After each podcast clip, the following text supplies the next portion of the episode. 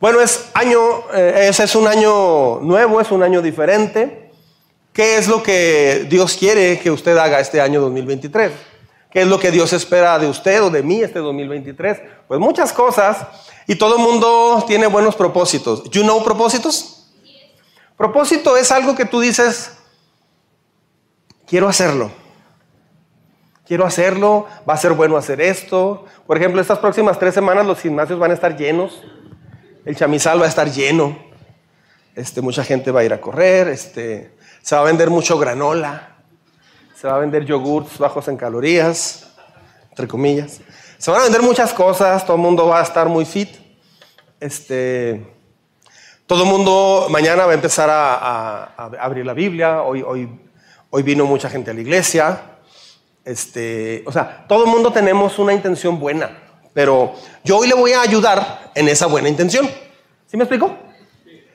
Este, le voy a explicar cómo madurar o sea, unos puntos que le van a ayudar a madurar y crecer en el 2023. ¿Sí? ¿Sabe qué es madurar?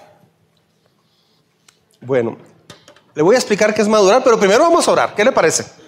¿Sí? Si usted nos visita por primera vez, siéntase relajado, a gusto. No le vamos a pedir que pase, nadie se le va a subir en caballito para orar por usted.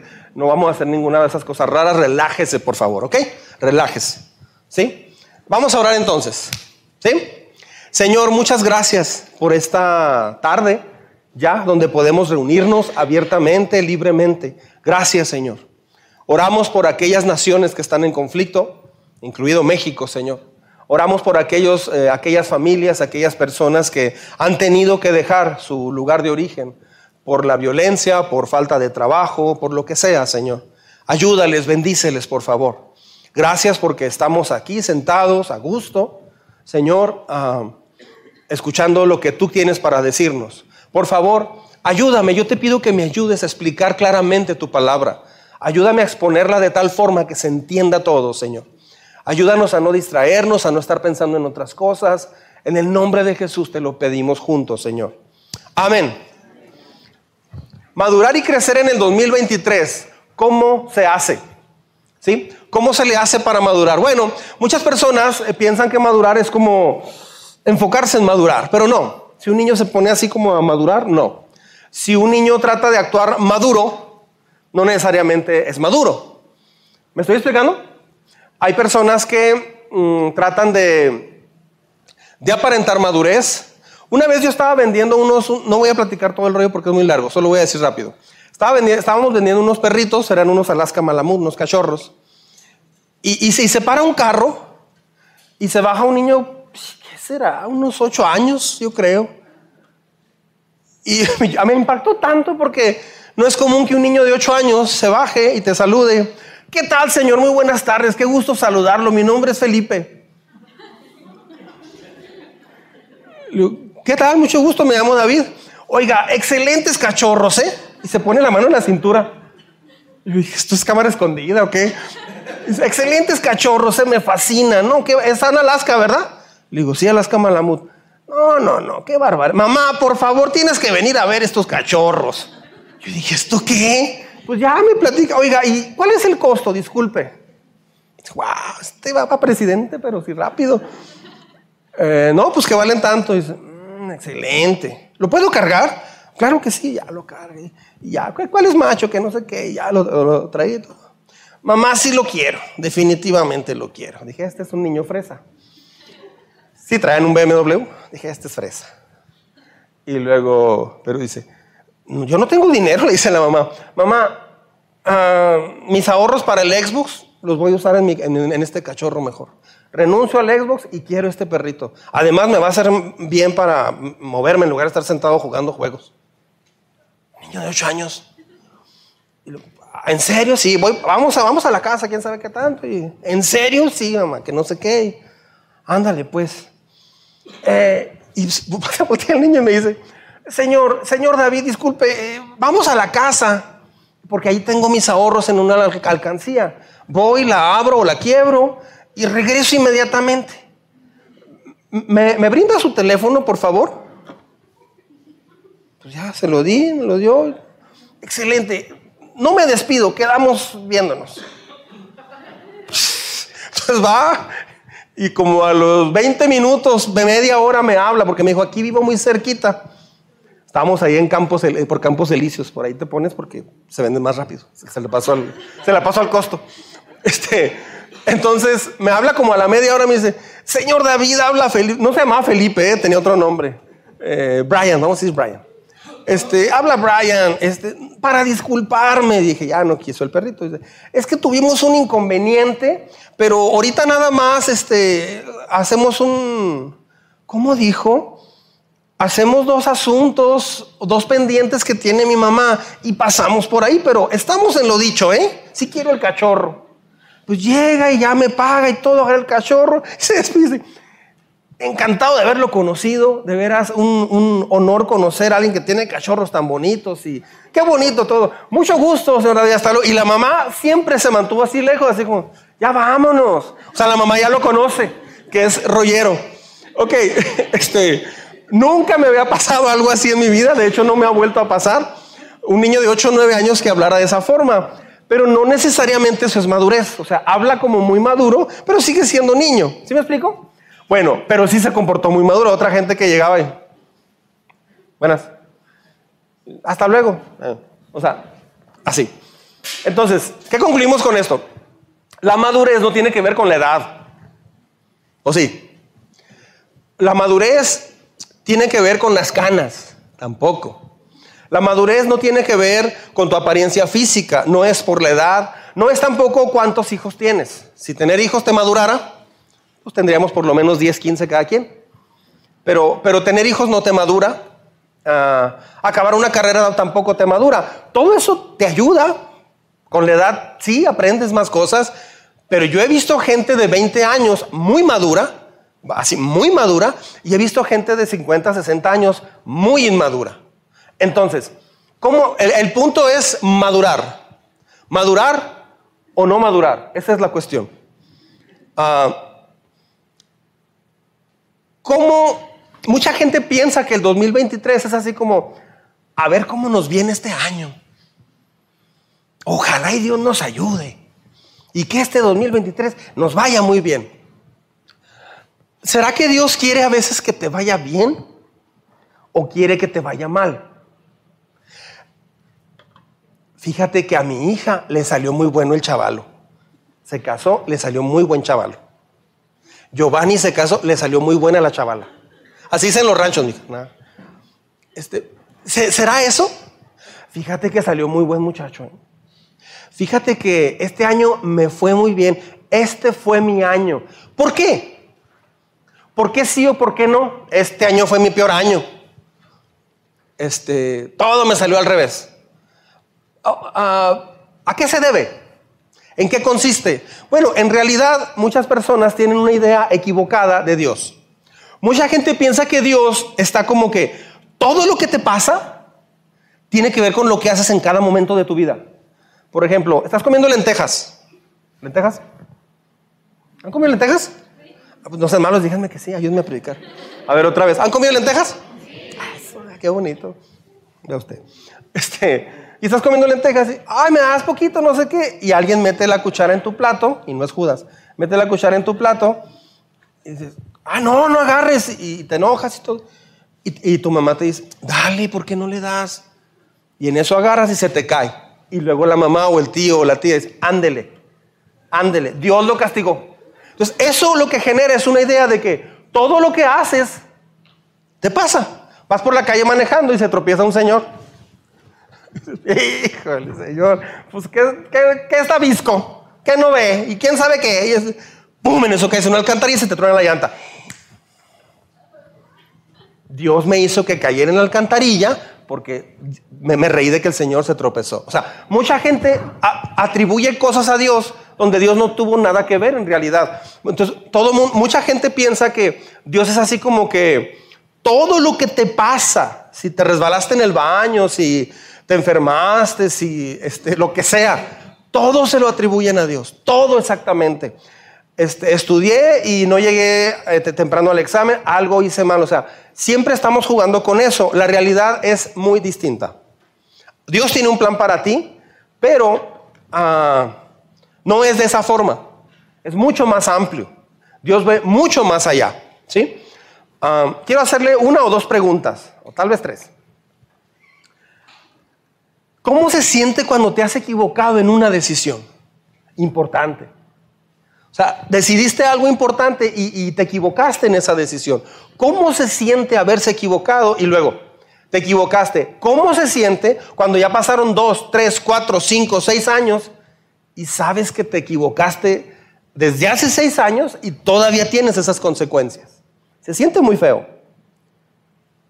Ahora, ¿se ha fijado que cuando tomaste esa decisión equivocada, ¿está conmigo?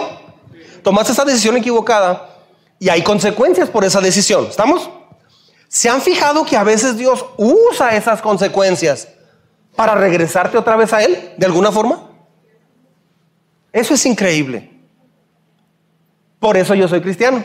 Mucha gente piensa que somos cristianos porque somos muy especiales y porque somos muy buena gente y porque no sé qué. O, hay gente que piensa que aquí, hacemos como un tipo, no sé, lavado de cerebro, coco guacho, lo que sea, o que o que entras en trance o como que no sé. No, venimos porque no tenemos a dónde ir en realidad. Yo soy cristiano porque no encontré nada mejor. Busqué, oh sí, tal vez más que todos ustedes juntos. Busqué mucho, mucho busqué y no encontré que llenara mi vacío. Entonces, venimos a la iglesia, cantamos a Dios, adoramos a Dios, escuchamos la Biblia, escuchamos un mensaje como este. ¿Por qué? Porque nos hemos dado cuenta que allí hay vida. Nos hemos dado cuenta que eso te madura, eso te cambia, eso te transforma. Si no fuera verdad, yo sería el primero en no estar haciendo esto. Yo, créame, no soy tonto. Sería la primera persona en no estar hablando del plan de Dios. Pero ¿por qué hablo del plan de Dios? ¿Por qué hablo de madurar? Porque la vida consiste justamente en eso. Vas a decidir tu vida por las decisiones maduras que tomes. O, o tu vida se va a decidir por las decisiones inmaduras que tomes. Este mensaje va ligado, amarrado, sujetado, coordinado con el mensaje del 28 de diciembre, el miércoles 28. Escúchelo por favor una vez más. Ah, le va a ayudar mucho. Otra pregunta. ¿Ha estado viviendo su vida en piloto automático? ¿Alguna vez? Yo sí. De hecho, por eso yo me hice cristiano. Yo estaba en piloto automático. Piloto automático es que ah, te lleva el carro donde el carro quiera. Por donde el, si tienes un Tesla, yo tengo dos Tesla, por ejemplo. Este, son de esos Hot Wheels chiquitos. Este, si, tienes un, Tesla, quien, tiene, este, pues te lleva, te duermes y todo, y te lleva el carro por donde él quiera. por dónde te va a llevar el carro, por donde encuentre carretera, por donde los sensores le digan. Pero, pero el sistema va a decidir en base a la estructura carretera que haya. Entonces, ¿quién va a guiar tu vida? ¿Qué está guiando tu vida? La fe. ¿La fe? ¿Sí? La fe en algo o la fe en alguien. Todo mundo tiene fe, alguien puede tener fe en el arte, otra persona puede tener fe en, el dinero, en su trabajo. Su propósito es ganar dinero. Otra persona puede tener fe en comprar una casa, en casarse. Ah, alguien puede tener fe en la diversión. Otra persona en el placer, en una droga, en tomar. O sea, todo mundo está viviendo por fe. Es decir, pones tu confianza en algo. Alguien que trabajó en el seguro una vez me dijo, ay, por favor, cuando recibió un cheque, dijo, ay, aguilita del seguro, no te mueras, por favor. Este, él quería decir, esto me sostiene a mí. A muchos en Juárez dicen, ay, las maquiladoras, cuando estuvo Vicente Fox, creo, o el problema de las Torres Gemelas, se fueron cerca de 80 o 100 maquiladoras de Ciudad Juárez. Muchos se asustaron y mucha gente se quedó sin trabajo. Entonces, ¿a dónde te va a llevar tu vida? A donde la ciudad vaya. O sea, mucha gente va en piloto automático. Yo este 2023, yo le animo a que no vaya en piloto automático. Mucha gente va en piloto automático. Piloto automático es que si sale un problema en la escuela con tus hijos, es lo que te va así. Si sale el mundial y Messi se pelea con alguien, ahí estás. Si una vecina, un tío, no sé, pasa algo, ahí estás en eso. Estás cuidando a esa persona. Pues sí, hay que cuidarlo. Si te tropiezas, si te quiebras un pie, estás en ese asunto. O sea, vas a lo que va sucediendo, pero eso abarca tu atención. Cuando menos piensas, en el año ya se te fueron eventos de diversión, de deportes, de entretenimiento, de muchas cosas. Eso está marcando tu vida de alguna forma y eso se llama piloto automático. Entonces, todo mundo está siendo guiado por algo o por alguien. Todo mundo. ¿Quién quieres que te guíe este 2023? Bueno, le voy a explicar cómo que algunos tres tips importantes, tres ideas muy importantes que te ayudan a, dejarte guiar eh, por Dios para madurar y crecer.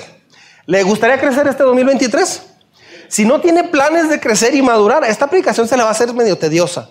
Pero si usted tiene planes de, que este 2023 sea eh, tu año, ok, le voy a explicar. En estos domingos que vienen, eh, voy, a, voy a estar hablando en detalle de cómo lograrlo, ¿sí?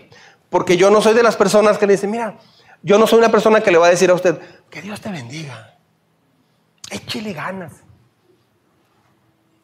Como dicen en Puerto Rico, échale mano al Señor, pégatele al Padre, pégatele al Señor, a Jesús.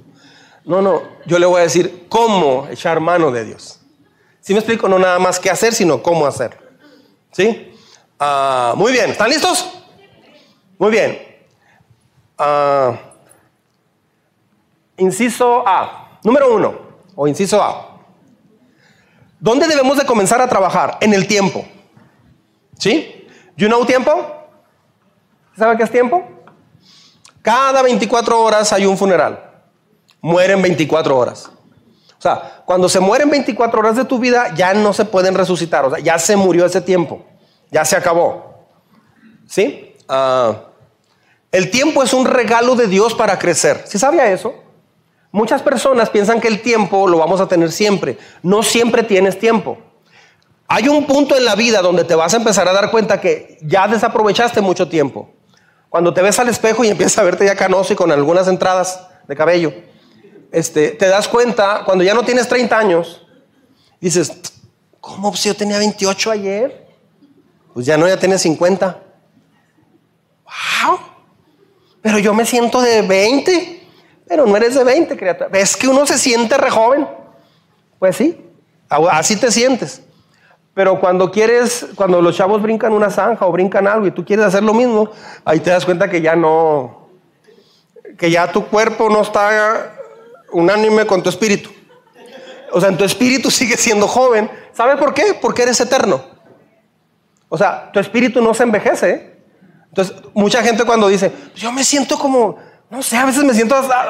Una persona dijo, soy tan simple como cuando estaba en la secundaria, soy bien simplón. Bueno, es que tu espíritu no se envejece, es eterno. Ahí es una prueba de que tenemos, somos eternos. Ah, y una vez que mueras vas a decidir dónde pasar la eternidad. Ah, bueno, decides aquí.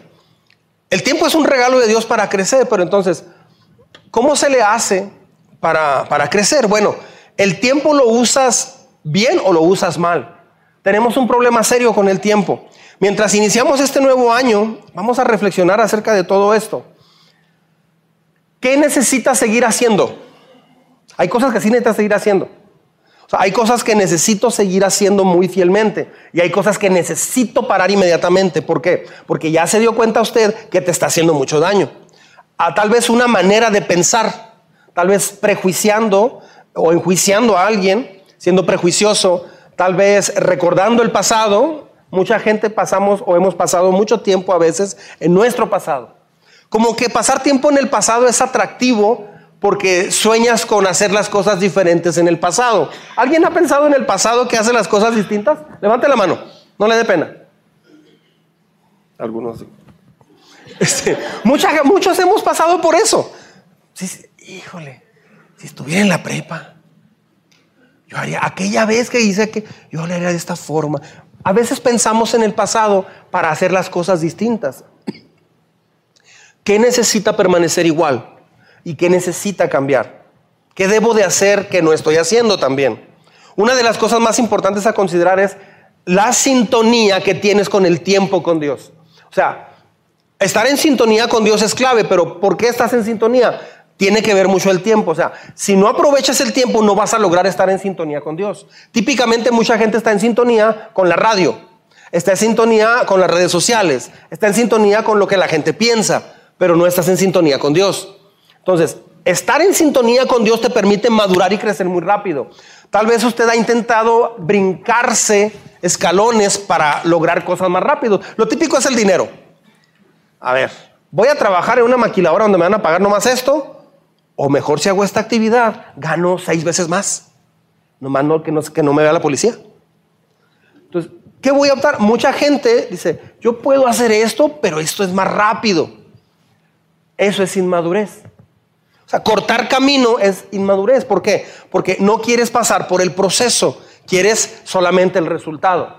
No sé si me está explicando. Vaya al gimnasio, por favor, esta semana. Bueno, si usted gusta. Va al gimnasio y, este, y si, quiere estar en forma, ya sea que quiera subir músculo o bajar de peso, lo que usted quiera. O agarrar condición. Y dígale a un entrenador allí. Mm, ¿Cuál es la forma más rápida? Como en cuatro días quisiera tener este cuerpo. Lleve una foto. Justo va a pasar eso. O sea, va a parecer un meme, va a parecer, se va a ver bien raro. ¿Cómo en cuatro días o en dos?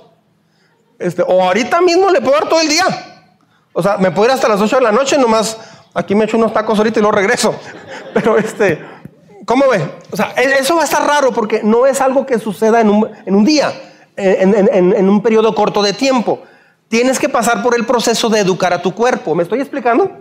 de entrenar a tu cuerpo. Entonces, todo logro, diga conmigo, todo logro lleva tiempo. Entonces tienes que invertir tiempo en eso. Por ejemplo, en, el fútbol, tuvimos dos ejemplos hace poco, ah, ahora en el Mundial, Cristiano Ronaldo y, Messi. Son dos ejemplos típicos del fútbol. Este, dices, ¿cómo llegaron a eso ellos? ¿Cómo llegan a ese punto?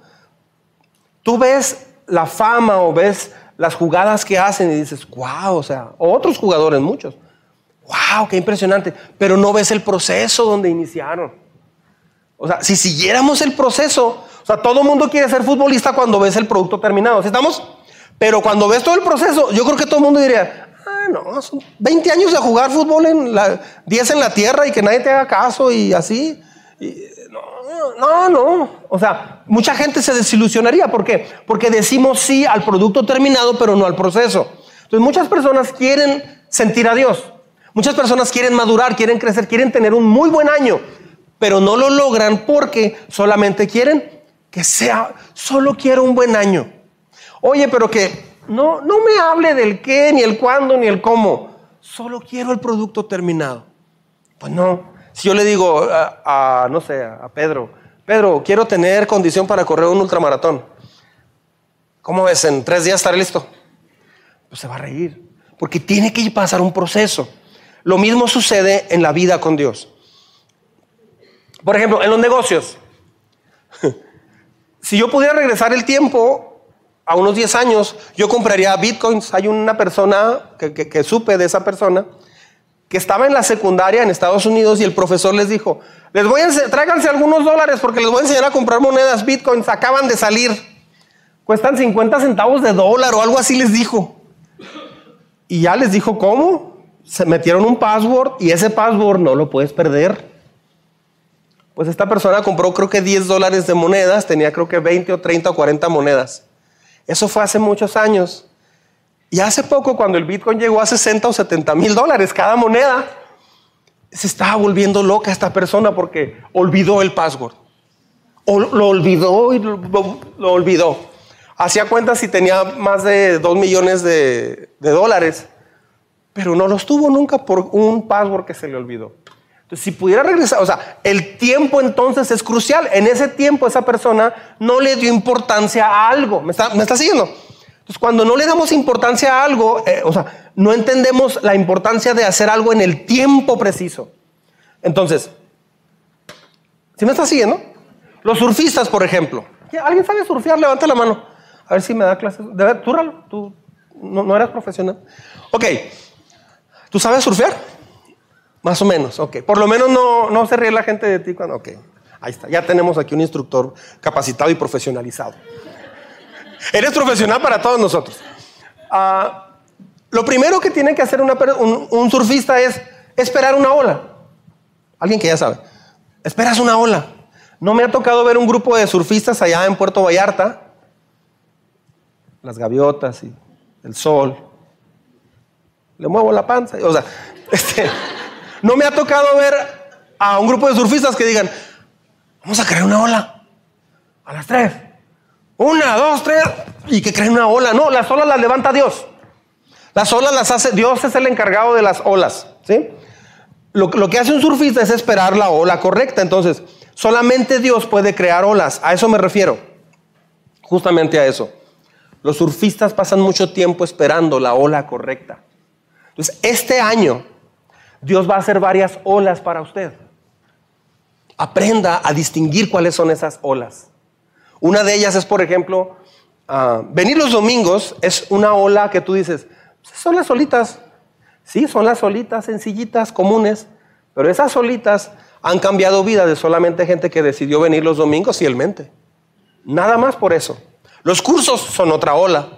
O sea, Dios tiene olas que levanta para ti, son decisiones importantes. Ahora, a veces llega una ola y se suben los surfistas, pero hay algunos que se les pasa una ola. Ah, ¿Por qué hay personas que en una iglesia crecen y maduran y otras no? Porque algunos se suben a las olas y a otros se les pasan las olas. Entonces, todo tiene que ver con el tiempo. Tienes que desarrollar la habilidad de usar tu tiempo adecuadamente. ¿En qué uso mi tiempo? Por ejemplo, las tardes. ¿En qué usas tu tiempo? ¿En qué inviertes tu tiempo? ¿A qué es a, la actividad que, que le quieres dedicar tiempo porque es importante para ti? ¿En qué actividad te arrullas o te aburres? ¿En qué actividad te emocionas? Eso tiene que ver lo que, lo que te va a llevar a madurar. Las actividades que te emocionan pero no te maduran, esas pues síguelas haciendo, pero dedícale más tiempo a actividades que te maduren. ¿Me estoy explicando? Mire, abra su Biblia, si trae Biblia, en Eclesiastés capítulo 8. Si no trae acá, lo pongo enfrente ahorita. Eclesiastés capítulo número 8. Eclesiastés 8. Eclesiastés es un cúmulo de, la sabiduría de Dios a través de, Salomón. ¿Sí? Eclesiastés 8, verso 5.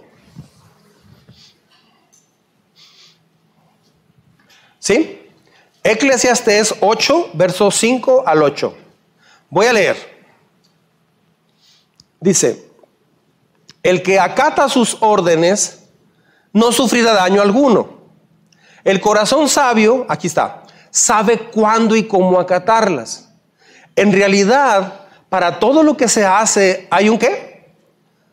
Un cuándo y un cómo. ¿Se da cuenta? Otra vez, para todo lo que se hace hay un cuándo y un cómo. Aunque el hombre tiene en su contra un gran problema, que no sabe lo que está por suceder. Ni hay quien se lo pueda decir. No hay quien tenga poder sobre el aliento de vida. O sea, no sabemos qué va a pasar mañana o pasado, pero lo que Dios está diciendo en su palabra es que aprovecha el tiempo para hacer, para llegar a ser lo que Dios quiere que seas. ¿Cómo sucede eso? Vive un día siendo lo que Dios quiere que seas. O sea, muchas personas piensan acercarse a Dios, pero les da flojera porque piensan en todo lo que tienen que renunciar, dejar o cambiar en sus vidas. Tengo que dejar de enojarme, tengo que dejar de esto, no puedo hacer aquello. Y ahí truenan. No funciona así. La vida cristiana funciona donde cada día te despiertas y buscas a Dios, hablas con Él, tomas tiempo, le dices, Señor, este día, ¿qué quieres que haga para ti? Este pensamiento, ¿es un pensamiento que quieres que tenga? Sí o no. Entonces, trabajas ese día. Ah, los cristianos le llaman a eso, déjeme se lo traduzco, le llaman a eso caminar en el Espíritu o andar en el Espíritu. Estoy hablando de un tema totalmente teológico, pero explicado de una forma muy sencilla. A esto se le llama andar en el Espíritu. Quiere decir dejarte guiar por lo que Dios dice en su palabra. Entre más crezcas como seguidor de Cristo, es más fácil caminar en el Espíritu. Ahora, ¿cuál es el problema con el tiempo? Aquí va. Hay algo que está robando tu tiempo y solamente usted sabe qué es. Tienen que aprender, tenemos que aprender a eliminar las cosas que están robando nuestro tiempo. Déjeme le digo algo. Se dice que en un mes promedio, en un mes, el ciudadano común de hoy, escucha esto con mucho cuidado, el ciudadano común, ah, más en jóvenes, pero el ciudadano común gasta hasta cuatro días enteros, o sea, de 24 horas, en redes sociales. O sea, cuatro días enteros donde lo usas en redes sociales. Entonces, yo le aconsejo que no pase tanto tiempo en redes sociales. Es un instrumento neutro, puedes usarlo para bien o para mal. O, nada más te quita tiempo. Pero mucha gente, las redes sociales ahorita ya están dictando el comportamiento de la gente, están dictando todo lo que hace una sociedad. El otro día había en, un semáforo, estaban cinco personas esperando que se prendiera en verde para caminar. En lo que se prendía, todo el mundo sacó su celular. Y estaban así pegaditos todos más o menos, todos con celular. Así. En un restaurante. Bueno, escaneas el menú. ¿Qué van a ver? Y ahí están todos. En un salón de clases, no va el profe, ¿qué hacen los alumnos? O sea, mucha gente pasa mucho tiempo en redes sociales. Ah, cuando apareció TikTok, nadie se imaginó que a la fecha hubiera clínicas a nivel mundial. En China, por ejemplo, hay clínicas que están ayudando a quitar la adicción de TikTok. Porque, mire, hubo quien me dijo aquí en la iglesia, pastor, a mí se me hace mejor que nos den el devocional escrito en hojas. ¿Por qué? Ese cuando lo mandan eh, digital, al prender el teléfono, me sale una noticia que el Buki se tropezó. Y luego la abro, Messi se empachó. Híjole abro y que acaban de ver a Juan Gabriel en la pila comiendo flautas. Ay, o sea, la gente empieza, o sea, dice, es que empieza una y otra y, ya se me van 5 o 10 minutos. A veces se me han ido hasta 20 minutos nada más entreteniéndome. Esa persona me decía, mejor escrito, así no tengo la tentación de entrar al teléfono. Muchas personas se duermen y dicen, apague la estufa. Sí, Cerré la puerta, sí. Conecté el teléfono, no sé, se levantan. O sea, eso es muy importante. O sea, levantarte con el teléfono desconectado no puede ser posible. ¿Por qué? Porque el teléfono es tu cordón umbilical al mundo. Es tu, es tu, es tu esencia. El teléfono es lo que te define como ser humano. El teléfono y las redes sociales y lo que ahí hay es lo que te define. ¿Has abrazado hoy a tu teléfono? El teléfono se ha llegado a convertir por las redes sociales, aplicaciones y todo lo demás en el centro neurálgico del ser humano. Allí se llevan todas muchas decisiones. Allí te motivas, te desmotivas. una persona, una persona eh, dijo una vez, yo ya no veo redes sociales porque me genera mucha envidia. ¿cómo envidia? Sí, no sé, me cala. ¿Sí sabe qué es que, te cala? O sea, te duele, te molesta, te lastima, te da coraje. No sé, siento mal. Eh, una amiga anda en Europa. Adentro de mí hay una frase. que fulano de tal, su hijo ya graduó con honores. Gracias Señor por este Mitsubishi 2022. Hay gente que le molesta, le incomoda. Entonces, las redes sociales son el principal ladrón de tiempo actualmente. Las redes sociales no te van a permitir tener tiempo para Dios. Le voy a explicar por qué rápido. Porque le pasa lo que aquel taromara creyente en Dios le preguntaron. Lo he mencionado, lo voy a mencionar otra vez. En la Sierra Taromara le preguntaron a un, a un taromara, yo, Luego dicen que fue un apache, pero a mí, a mí me lo platicaron que en la Sierra Tarahumara. Este, que le preguntaron a un tarahumara creyente, ¿y cómo es la vida cristiana? ¿Cómo entiendes tú la vida cristiana? Dice, no, pues, honorúame, o sea, Dios. Honorúame es mi pesetore, o sea, mi maestro. Honorúame dio todo por mí. Sí, pero ¿cómo, cómo entiendes tu vida con honorúame, con Dios? Pues es como si adentro de mí hubiera dos perros. Un perro negro y un perro blanco. Y siempre están peleando. El perro negro quiere que yo haga lo que antes hacía. quiere que tome tesguino. ¿Sabe, sabe qué es tesguino? Ahí tenemos a la salida para que no se quede.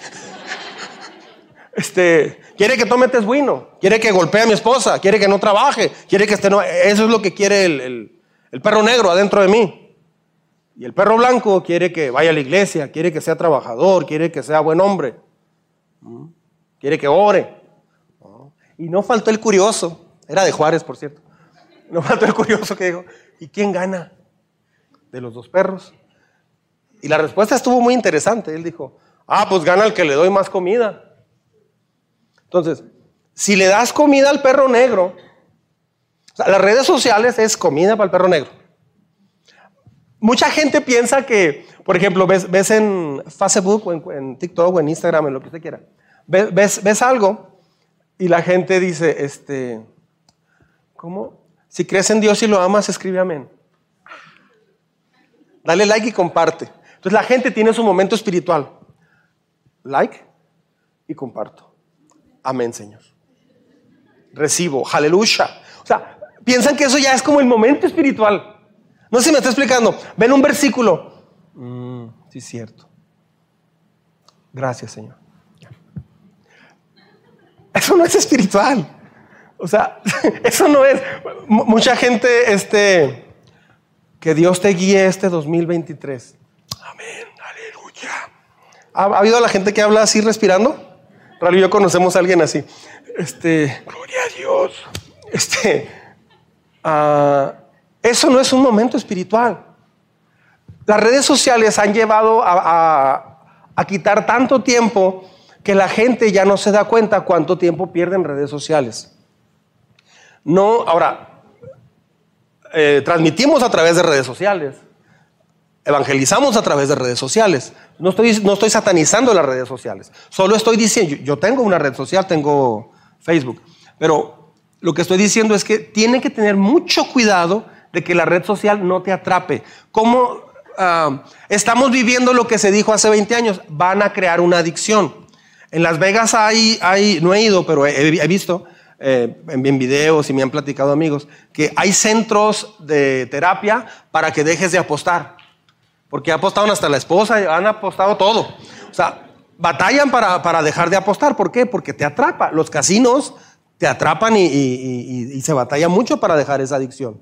¿Por qué? Porque la cosquilla de ganar dinero es mucho. De hecho, te puedes ganar mil dólares, me han dicho personas. Digo, ¿y por qué no te saliste con esos mil dólares? No pude. Ah, pues nomás salte ya. No pude. Porque una voz me decía, ¿y si con esos mil te ganas diez mil? ¿Y con cuánto saliste? Con 10 dólares. El taxi de regreso. Entonces, este, cuando una red social te atrapa, es que no la puedes dejar. Alguien puede decir aquí, ah, no, pero yo no tengo adicción, yo no tengo problema. Ciérrela. Ah, no, es que tampoco tengo que cerrarla. Yo la dejo cuando quiera, como, como el alcohólico, ¿no? Yo puedo dejar esto cuando quiera. Entonces, no le digo que deje su red social, pero sí necesita hacer un cambio muy importante en que tiene que verificar cuánto tiempo dedica. Use un cronómetro de veras en su reloj o algo, o vea la hora y chéquelo. A ver. A veces se va mucho tiempo en redes sociales. Se va mucho tiempo. Por ejemplo, cuando esté eh, con, con, su pareja, no esté checando las redes sociales. O sea, cuando estás con tu esposa, no, no, estás en el teléfono. A veces están los esposos en, la cama o en el sillón. Ahí te mandé uno, chécalo. O sea, eso que, o a veces están, eh, están como el anuncio típico, ¿no? Que van a visitar a la abuelita o a los papás, no sé. Y ahí están todos los, los, nietos o los sobrinos, no sé. Todos con su teléfono. Mira. Y el tema circula alrededor de ese teléfono. Es mala educación hacer eso. Es mal civismo. Mejor platique, aproveche, porque va a haber un día donde ya no vas a poder platicar. O ellos se van a ir o tú te vas a ir. Mejor aproveche el tiempo. Entonces, limite el tiempo perdido en redes sociales o en las cosas que le están quitando mucho tiempo. ¿Sí me estoy explicando? Una persona me eh, vi una vez un programa hace mucho tiempo de un hombre que decía, es que yo eh, tenía esa meta y lo logré. ¿Sabe cuál era su meta? Respetable. Encontrar 500 aves en Estados Unidos. Ese es un hobby muy, muy importante para, bueno, que se, se da allá en Estados Unidos. Vas y fotografías el pichón de las, no sé qué, que trae la cara amarilla y no sé qué tanto. Y lo encuentras en un bosque de Estados Unidos por Virginia. Entonces, tienes que ir, le tomas foto o lo ves y lo anotas. Entonces, se, cree en ti. Entonces, va a decir, eso no en México sería un problemón tremendo. Porque va y dice, vi tal ave, de veras, ok. Entonces, perteneces a una asociación, hay integridad, etcétera. Algunos no. Cuando alguien no es íntegro, a veces se descubre. Una persona vio 500 aves en un año. En un año. Está bien. Está bien, pero usó su año sabático para buscar 500 aves por todos Estados Unidos. Entonces, sí está bien tener un hobby, no digo que sea mal tener un hobby, yo tengo algún hobby también, pero cuide que e, ese hobby no te lleve a querer tener el anillo de los hobbits. Ah, mal chiste. Cuide que ese hobby, ay, los chavos eso lo deben agarrar muy rápido. Cuide que ese hobby no se convierta en, el anillo que tanto quieres. ¿Sí? Uh, Gollum al final de la, en la trilogía del Señor de los Anillos tuvo el anillo que tanto peleó por él. Pero iba en caída libre. Entonces, ¿quieres saber cuáles son las principales armas que se usa para que el ser humano o, que están afectando al ser humano? La distracción es la número uno. Es la número uno. Te va a distraer el dinero, tu carrera, el placer, el arte, deporte, cualquier cosa te va a distraer de Dios. Pero el asunto es que si no tienes a Dios, te falta todo. No, no es cierto, yo tengo muchas cosas, lo siento, esa es una verdad que no cambia, aunque usted piense distinto. Si no tienes a Dios, te falta todo. Eso lo dice la Biblia. Yo lo creo. Ahora, si usted no lo cree, muy respetable, pero eso dice la Biblia. Entonces, cuide, cuide por favor su tiempo, aprovechelo de la mejor manera. Allí comienza tu vida. ¿Sí? Punto número dos. ¿Está conmigo?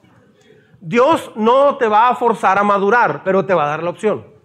Punto número dos o inciso B. Dios no te va a forzar a madurar, pero te da la opción.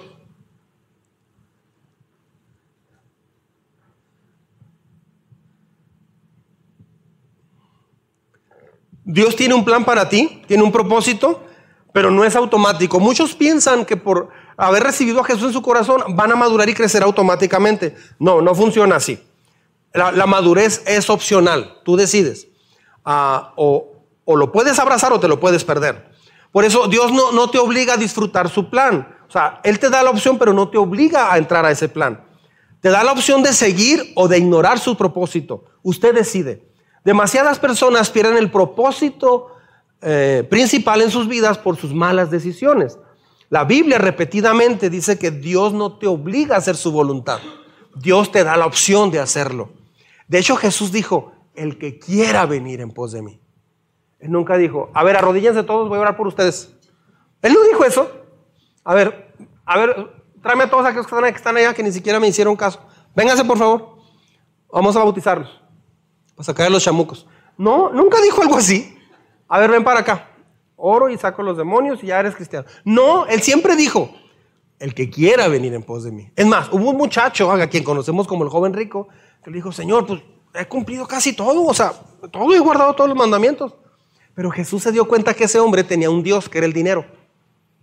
Y le dijo, vende todo lo que tienes. O sea, por, ¿por qué le dijo eso? ¿Acaso Dios está peleado con el dinero? No, claro que no. El problema es que eso iba a matar a ese chavo, a ese muchacho. Ese chavo, hablando, hablando muy cholo. Este, a ese muchacho lo que le iba a afectar es justamente el dinero. Entonces, mire, cuando Moisés, ubíquese conmigo en esta historia. Moisés sacó a los israelitas después de 400 años de esclavitud en Egipto, los saca de Egipto y les dice Dios a través de Moisés, los voy a llevar a una tierra donde fluye leche y miel. Les voy a llevar a una tierra increíble y los saca de Egipto, los lleva y pasaron, pasó un buen tiempo y cuando ya iban a entrar, justo cuando iban a entrar a la tierra prometida, les dice esto, sígame en esta lectura, por favor, Deuteronomio 30, 15 al 16. Sígame con cuidado. Vea qué texto, ¿eh? Deuteronomio 30, 15 al 16. Dice, hoy te doy a elegir, o sea, Dios le habla al pueblo, hoy te doy a elegir entre qué? La vida y la muerte. ¿Entre qué? El bien y el mal. Hoy te ordeno que ames al Señor tu Dios. O sea, sí lo dice, pero aquí le habla a los que sí están decidiendo. Hoy te ordeno que ames al Señor tu Dios, que andes en sus caminos y que cumplas sus mandamientos, preceptos y leyes. Hasta ahí. Ahorita leo lo otro. Síganme por favor todo el mundo acá. Mucha atención a lo que voy a decir. ¿Y por qué tengo que ir a una iglesia?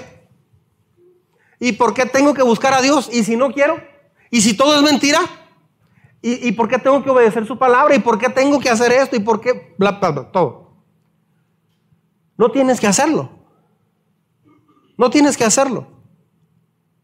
Pero si es verdad todo lo de la Biblia, te estás perdiendo de algo muy grande. Mire lo que dice enseguida. Así vivirás. Estoy aquí. Acá.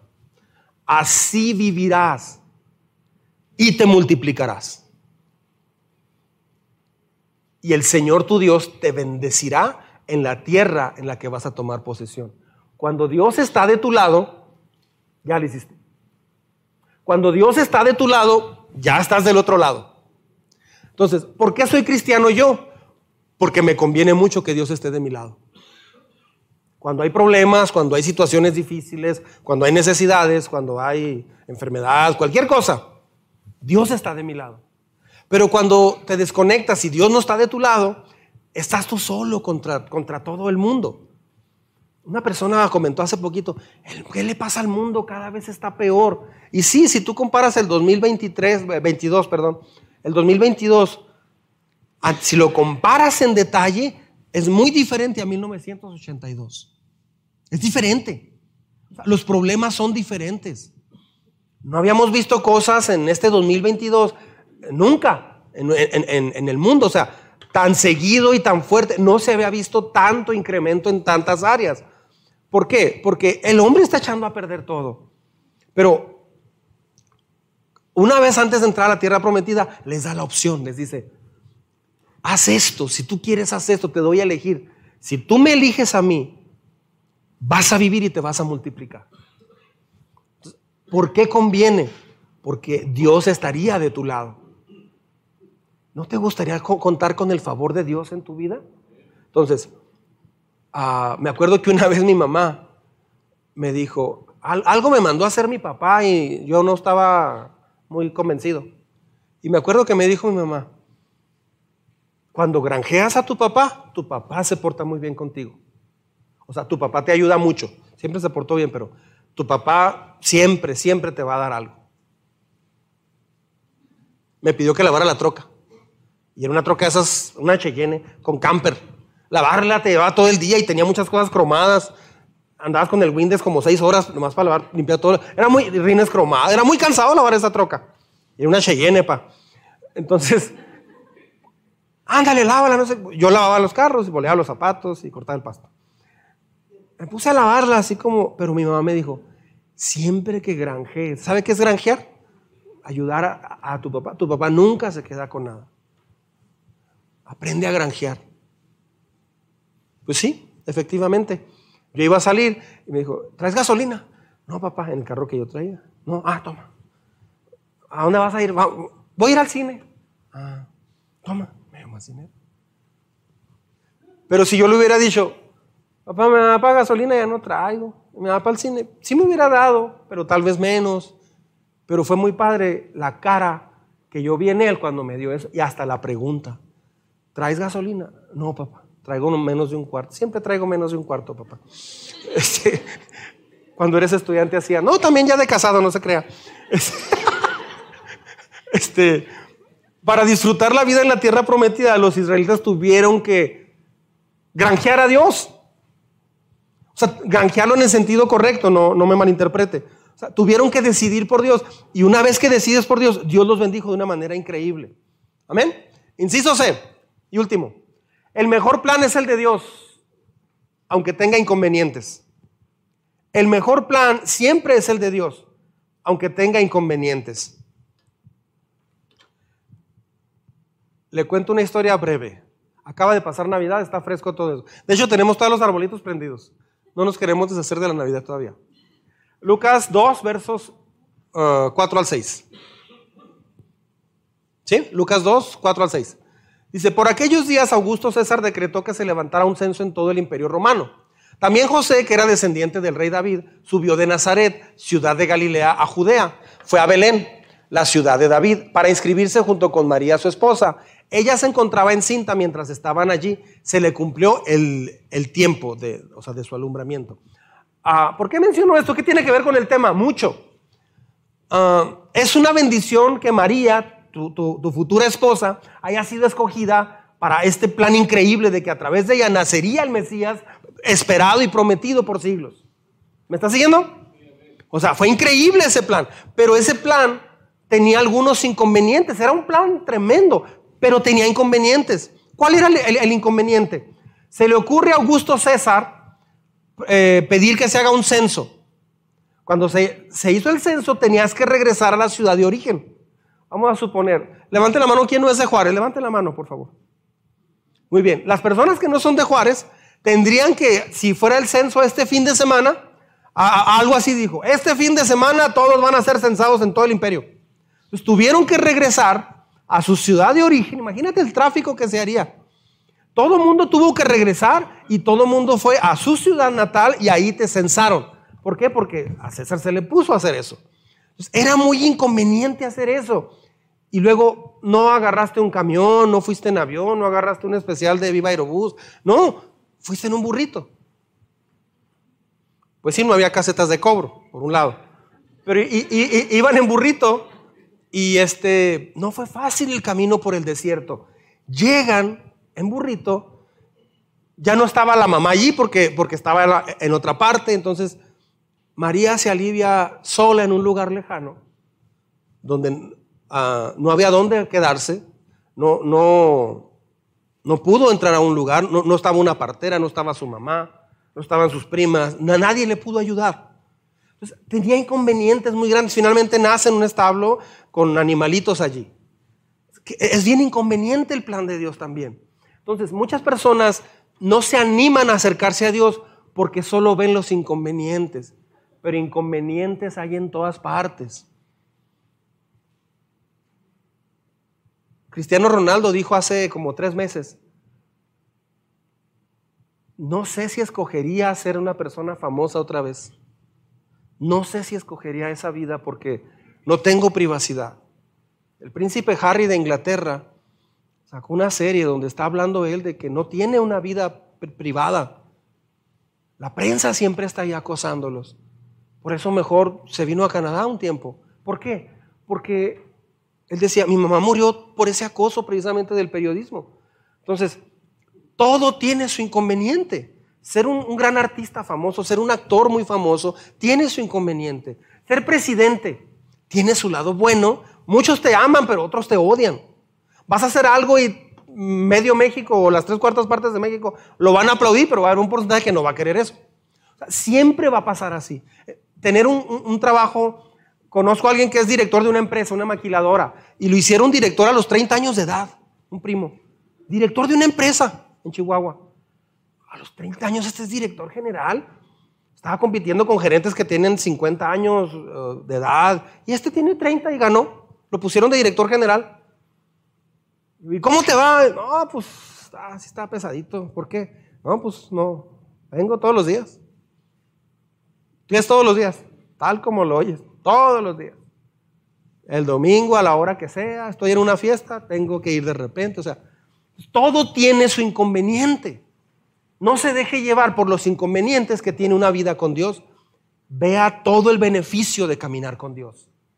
Dios te toma de la mano, te lleva. Si te tropiezas, Él te va a levantar. Levantarte tú solo es bien difícil. Ponerte de pie es bien complicado. ¿No le ha pasado que se cae y se levanta usted solo? Es más trabajo levantarte solo a cuando llega alguien y te levanta. Entonces, tratar de lidiar con ser futuros padres, José y María, pues sí está muy padre, pero tenían un problema. Las cosas normales que, que se complican. Para madurar, termino con esto. Para madurar, Aprenda a hacer a un lado los inconvenientes de lo que está haciendo con Dios o en Dios. Porque si se enfoca en los inconvenientes, eso te va a sacar del camino. Te vas a sentir víctima. te vas a frustrar. Celebramos la boda de Andrés y Andrea. Les voy a hablar de los 600 inconvenientes que van a encontrar en su matrimonio. Después de eso deciden si sí o no. ¿Ok? Inconveniente número uno. O sea, nadie se casa así. ¿Vas a ser papá? Déjame te explico los 1500 inconvenientes de ser papá. ¿Qué te va a pasar? Bueno, primero tu esposa, ya empieza todo el mundo, ¿no? Este, nadie hace eso. Vas a, vas a entrar a estudiar. Sí, inconvenientes de estudiar. No se enfoquen en los inconvenientes. Enfóquense, eh, enfoquémonos, por favor, en todo el lado contrario, en lo bueno, en el fruto que va a traer. Entonces, todo tiene su lado inconveniente. Todo lo que hagas en la tierra. El diablo te hace trampa o tu corazón y te enfocas en los inconvenientes de la vida cristiana, pero no te calan los inconvenientes del trabajo, de... No sé si me estoy explicando. Cuando dejamos a nuestras hijas una vez, termino con este ejemplo, las dejamos 10 días con mi mamá para ir a estudiar, eh, mi esposa y yo, a un curso a Corea. Y las dejamos 10 días cuando fuimos a una conferencia para pastores. Y hubo quien decía, está feo, ¿no? Que como que tu papá sea pastor, hubo quien dijo así. Está feo, ¿no? El pastor y, o sea, que te abandonen tus papás por 10 días.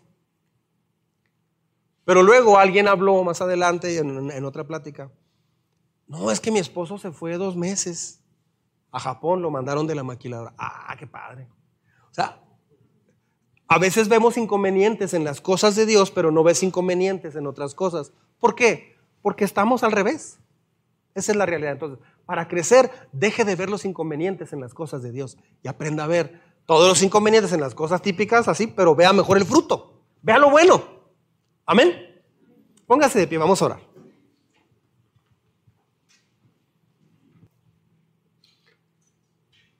Señor, muchas gracias te, damos en esta tarde porque hoy nos hemos dado cuenta de unas verdades muy importantes. A veces, Señor, vemos los inconvenientes uh, de ser cristiano pero no vemos todo el lado increíble. De hecho, a veces vivimos tantos inconvenientes en nuestras decisiones, en la vida de trabajo, estudio y todo lo demás. Hasta la diversión tiene tantos inconvenientes el día de hoy. Señor, algunos pueden ir a un antro a disfrutar, pero también tienen muchos inconvenientes. Señor, gracias porque el día de hoy yo creo que has derribado algunas verdades o paredes que teníamos en nuestro corazón. Gracias Señor porque este día nos has permitido aprender que el tiempo va a definir nuestra madurez. Ayúdanos por favor a usar el tiempo adecuadamente. Hemos usado mucho tiempo comiendo, durmiendo, estudiando, trabajando, no se diga. Ayúdanos a usar tiempo sabiamente a invertir tiempo en lo que vale la pena. Perdónanos si a veces hemos querido cortar camino y avanzar más rápido. Ya nos dimos cuenta de que acortar camino nunca ayuda. Al contrario, nos retrasa más. Pero gracias porque hoy nos lo has hablado. Lo hemos aprendido aquí. Gracias por todo esto, Señor. Oramos para que nos ayudes a administrar el tiempo adecuadamente Oramos para que nos ayude, Señor, en este proceso del 2023, aprender a madurar, aprender a crecer, Señor. Muchas gracias, Señor. Gracias. Ponemos en tus manos nuestra vida, nuestra familia. Ponemos en tus manos nuestros sueños y anhelos y planes. También a nuestros seres queridos los ponemos en tus manos. Oramos por las personas de la familia que están enfermas, si las hay. Por favor, bendíceles. Por favor, fortaléceles, Señor. Muchas gracias, Señor. Muchas gracias. Porque hasta aquí nos has ayudado. Gracias por tu fidelidad y por tu paciencia. Estamos aquí por ti. Gracias por los días donde nos pusimos a ver los inconvenientes de caminar a tu lado y nos desanimamos y nos deprimimos. Qué trampa tan grande sentarnos a ver los inconvenientes de la vida diaria. Señor, eso es todo menos vivir por fe. Es lo contrario a vivir por fe. El día de hoy dejamos a un lado poner nuestra atención en los inconvenientes, en las luchas, en los problemas, en las malas noticias. Aunque lleguen, Señor, es parte de. Este 2023 decidimos vivir por la fe. Decidimos confiar en ti plenamente, Señor. No vamos a confiar en lo que veamos, sino que vamos a confiar en lo que tú prometes, en lo que dice tu palabra. A pesar de cualquier cosa adversa que veamos, tú sigues siendo Dios. Tú sigues siendo nuestro rey. Nada cancela el que tú hayas ido a la cruz del Calvario a morir por nosotros. Nada detiene tu venida un día. Nada detiene nuestro encuentro contigo un día. Y nada frena, Señor, el plan que tienes para nosotros, sino solo nosotros. Pero el día de hoy todos te decimos, ayúdanos a estar en ese plan. Ayúdanos a hacer lo que nos has llamado a hacer. No quiero ser, no queremos ser algo diferente a lo que tú nos llamaste a hacer aquí en la tierra. No queremos ser alguien más, algo más. Queremos ser todo lo que nos has mandado a hacer aquí en la tierra. Ayúdanos, por favor, te lo pedimos. Gracias por tu paciencia. Y gracias porque si algo tú quieres es que maduremos. Así es que vamos a usar, Señor, mejor nuestro tiempo. Vamos a confiar más en ti. Y aunque haya inconvenientes, como dijo el profeta Habacuc, aunque no haya ovejas en el corral, ni uvas en las vides, aunque no haya nada, con todo yo me alegraré y me deleitaré en el Señor. Eso, Señor, es uno de los grados más altos de madurez. Las circunstancias que enfrentamos son para demostrar para que demostremos si somos maduros o no. La madurez entonces también es una decisión, Señor. La madurez es una decisión de actuar o responder como tú lo harías, o actuar y responder como lo hace alguien más. Enséñanos a madurar a diario, poco a poco, a través de tu palabra, a través de la oración, aquí en la iglesia. Gracias por este 2023. Señor, es el primer domingo de este año y estamos seguros que tienes cosas grandes para nosotros. Las vamos a buscar. Levanta las olas que quieras levantar, Señor. Danos la agudeza de visión para verlas y subirnos a esas olas. En el nombre de Jesús. Muchas gracias por todo tu cuidado. Amén.